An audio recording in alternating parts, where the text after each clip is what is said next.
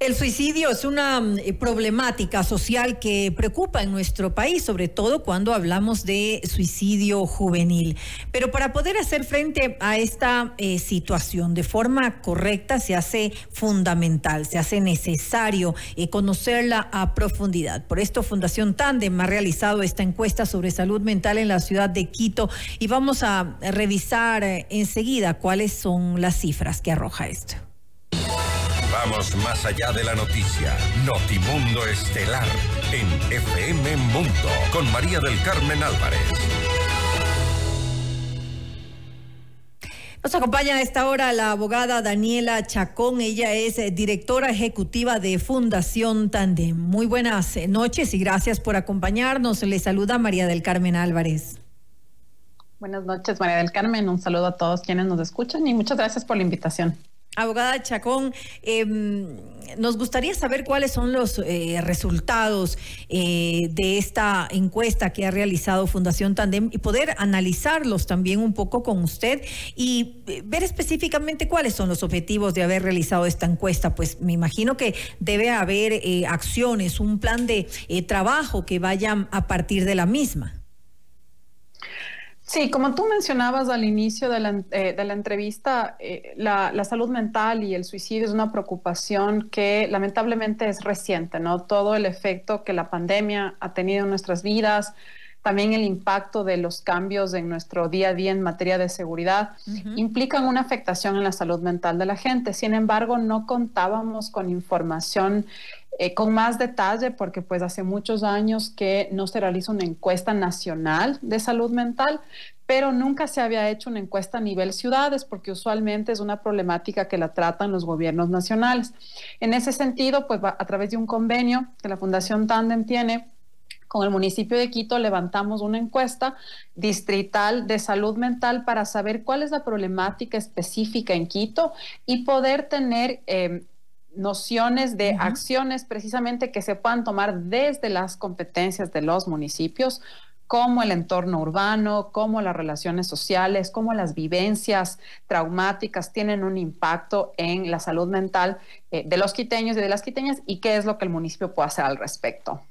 Revisemos entonces un poco em, esta encuesta, cuáles son los resultados que se arrojó.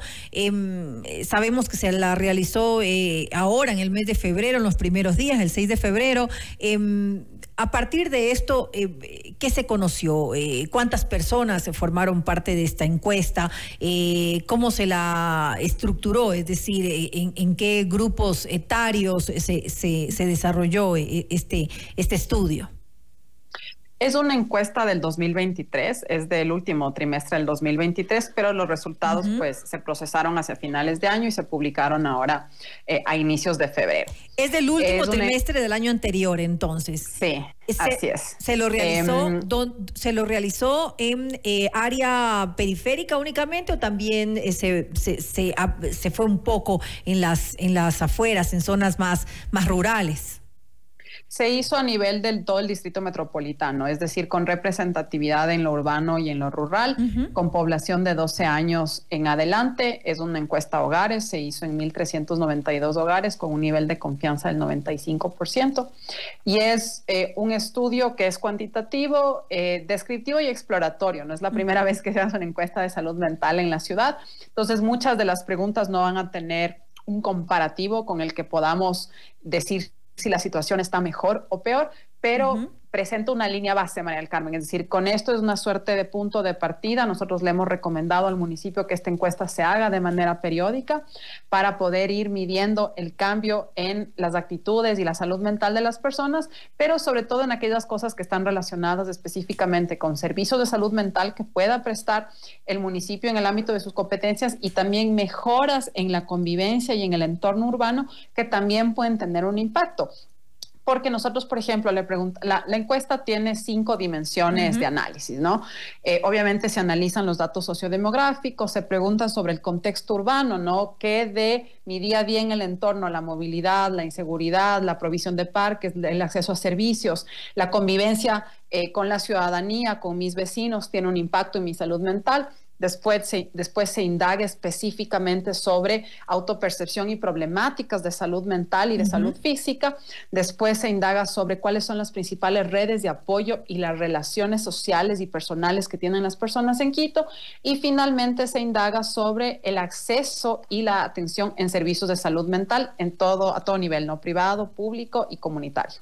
Ahora, ¿hay una conciencia eh, por parte de los ciudadanos de que eh, tienen algún problema de, salud mental?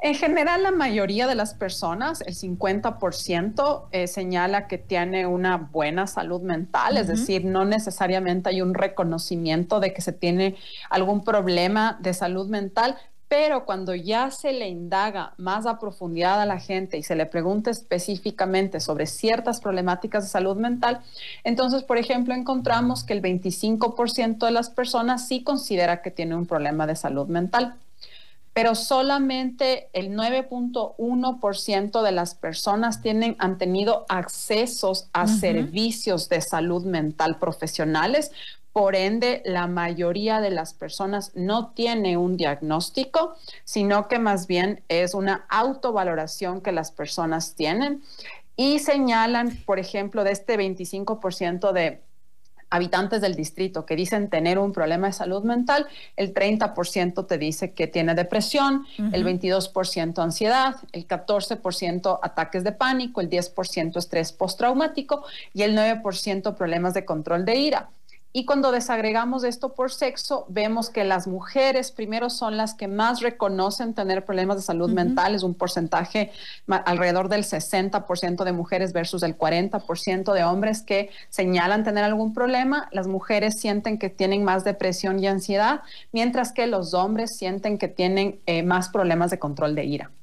Ahora, el problema que veo aquí es que eh, a pesar de que eh, en determinado grupo se acepta que existe esta condición porque se hace una eh, autoevaluación de, su condición en, cuanto a salud mental, no hay un tratamiento que sería lo ideal, ¿no? Este acceso, esta atención que se da a, su salud mental reconociendo que tienen un problema. ¿Por qué se da esto? Porque tal vez piensan que no se puede acceder de eh, de, forma eh, gratuita o a bajo costo a un tipo de tratamiento efectivo para poder ellos manejar su salud mental de forma adecuada? Si en efecto le preguntamos a las personas que no accedieron a servicios de salud mental por qué no lo hicieron, eh, y la principal respuesta es que la mayoría considera que no era necesario. Después, la segunda respuesta es no podía pagarlo. Mm. La tercera respuesta es no había profesionales de salud mental disponibles. Después, eh, mucho tiempo de espera para poder conseguir una cita. Esto puede estar relacionado con aquellas personas, por ejemplo, que intentan acceder a los servicios de salud mental desde eh, lo público.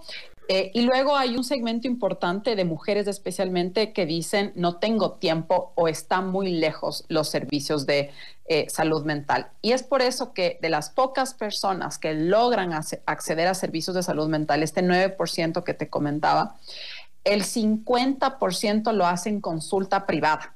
El 25 lo hacen en el Ministerio de Salud, el 9 en el IES y el resto, por ejemplo, en centros de atención universitario, en centros de atención municipal. Entonces, realmente el tema del costo eh, y el, en, alguna, en un porcentaje de la población importante, por supuesto, el no considerar que es necesario, vendrían a ser de los principales factores. Sin embargo, es interesante, luego nosotros en la, en la misma encuesta hacemos como hacia el final una pregunta de, bueno, ¿y usted estaría dispuesto? ¿No?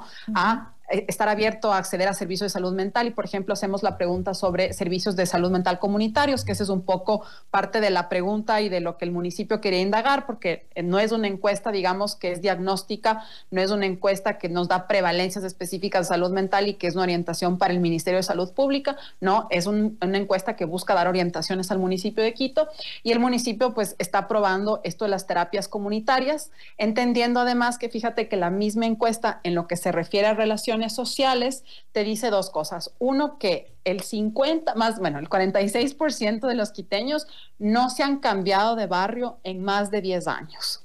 Entonces, hay un fuerte sentido de pertenencia barrial, hay gente que ha vivido pues prácticamente toda su vida en el barrio y estas relaciones que se tejen en lo barrial podrían ser un sustento interesante para unas terapias de carácter comunitario como son las que quiere ensayar el municipio de Quito.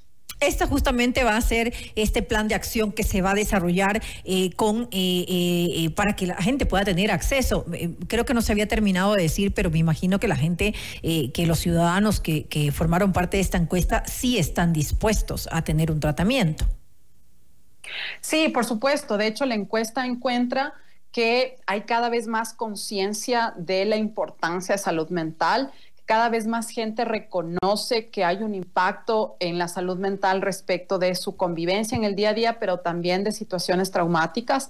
Entonces, por ejemplo, nosotros le preguntamos a la gente específicamente sobre ciertas situaciones que hayan sido altamente estresantes, por ejemplo, y que podían tener un impacto en salud mental. Y ahí tenemos que hay un 43% de personas, bueno, 44 en realidad, por ciento de personas que te dicen que una de las vivencias altamente estresantes y que ha tenido impacto en su salud mental es haber sido víctima víctima de, una, de un asalto o de mm. una o delincuencia mano armada. Hay un 40% que ha sido eh, testigo de un acto muy violento en relación a un robo, en relación a un homicidio. Tienes un 36% de personas que te dicen que le han intentado estafar, un 22% que han sido agredidos en el espacio público y luego eh, un 8%, por ejemplo, que te dice que ha sido víctima de vacunas, ¿no? De, las famosas vacunas, de las extorsiones. Entonces, también estamos buscando eh, qué nivel de relación y qué nivel de impacto puede tener la, la inseguridad en la salud mental y vemos que si bien el mayor impacto en salud mental son las relaciones personales, las relaciones familiares y los problemas económicos, estos dos son los principales motivos por los cuales la gente señala tener un problema de salud mental, vemos que estas vivencias en la ciudad, en el espacio público, empiezan a tener también una incidencia y cuando le preguntamos a la gente, ¿qué crees que en la ciudad puede cambiar para que nosotros podamos tener, digamos, una mejor vivencia de, en materia de salud mental? Y vemos que de manera muy interesante la gente lo primero que pide, por ejemplo, es más árboles, más espacios verdes, más espacios públicos que tengan como belleza, que tengan verdor, porque eso, digamos, le da un respiro a la gente en relación con su vivencia en el día a día. ¿Por qué no considerar también eh, poner, eh, yo alguna vez veía que existe esto en, Corea del Sur, donde eh, hay estos teléfonos en sitios específicos. Sé que, por ejemplo, el chiche es, uno de esos puntos en, los que pues la gente va y, comete pues este terrible acto de terminar con su vida, pero no pueden eh, tal vez hablar con alguien, tener eh, una línea para en ese momento de desesperación. Eh, hacer un último intento de, conversar, de que alguien le pueda ayudar, de, una guía. A mí me pareció interesante el que esto se ponga en determinados lugares, en puentes, por ejemplo, para tenerlo como una última opción para la persona que va a tomar esta, esta terrible decisión. Sí, tal vez decirte dos cosas sobre eso. La primera es que qué es lo que nos dice la encuesta sobre eh, la suicidabilidad, ¿no? Ahí se hacen las preguntas sobre si alguna vez usted ha pensado que la vida no vale la pena. Entonces, hay un 77% de personas que nunca han pensado que la, eh, que la vida eh, no vale la pena. Entonces, luego ha deseado alguna vez estar muerto y tienes un 78% de personas que te dicen, no, yo nunca eh, he deseado estar muerto. Luego le preguntamos, ¿ha pensado alguna vez en terminar con su vida? Hay un 85% de personas que te dicen, yo nunca he pensado en terminar con mi vida. Y luego le preguntamos a la gente, ¿ha intentado usted suicidarse? Y ahí encontramos que hay un 7.4% de personas que sí han intentado suicidarse, que es una cifra relativamente alta, eh, María del Carmen, en relación con un comparativo con otros países. Es decir, no te podemos comparar con otras ciudades porque no existe ese comparativo eh, y comparar a nivel país es complejo, pero pues es un poco más alto, eh, diría yo, bastante más alto de lo que, por ejemplo, es en México, que es alrededor del 3% a la población. y luego de ese 7.4% que sí ha intentado suicidarse, el 35% lo intentó el último año. Em, entonces, hay una población que está en riesgo y de hecho el día que hicimos la presentación eh, de los datos de la encuesta se la hicimos ante el municipio, ante el alcalde y las autoridades principales.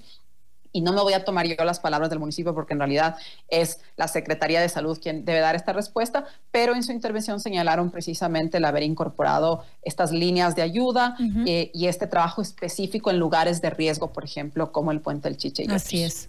Bueno, hay muchas cosas que para tomar en cuenta y muchas acciones que se pueden realizar eh, definitivamente desde el, municipio. Esperemos que así sea, eh, que se hagan, que se tomen las acciones necesarias ante esta eh, problemática que preocupa mucho. Y lo dije al inicio de mi intervención, sobre todo cuando vemos que hay tantos jóvenes, niños en muchas ocasiones, porque hablamos de niños de 12, 13 años que toman esta terrible decisión. En todo caso, pues ya estaremos conversando más adelante, abogada Chacón, acerca de las acciones que se toman o que se tomarán a partir de, este, de esta encuesta que se ha realizado. Gracias por ese esfuerzo que se hace.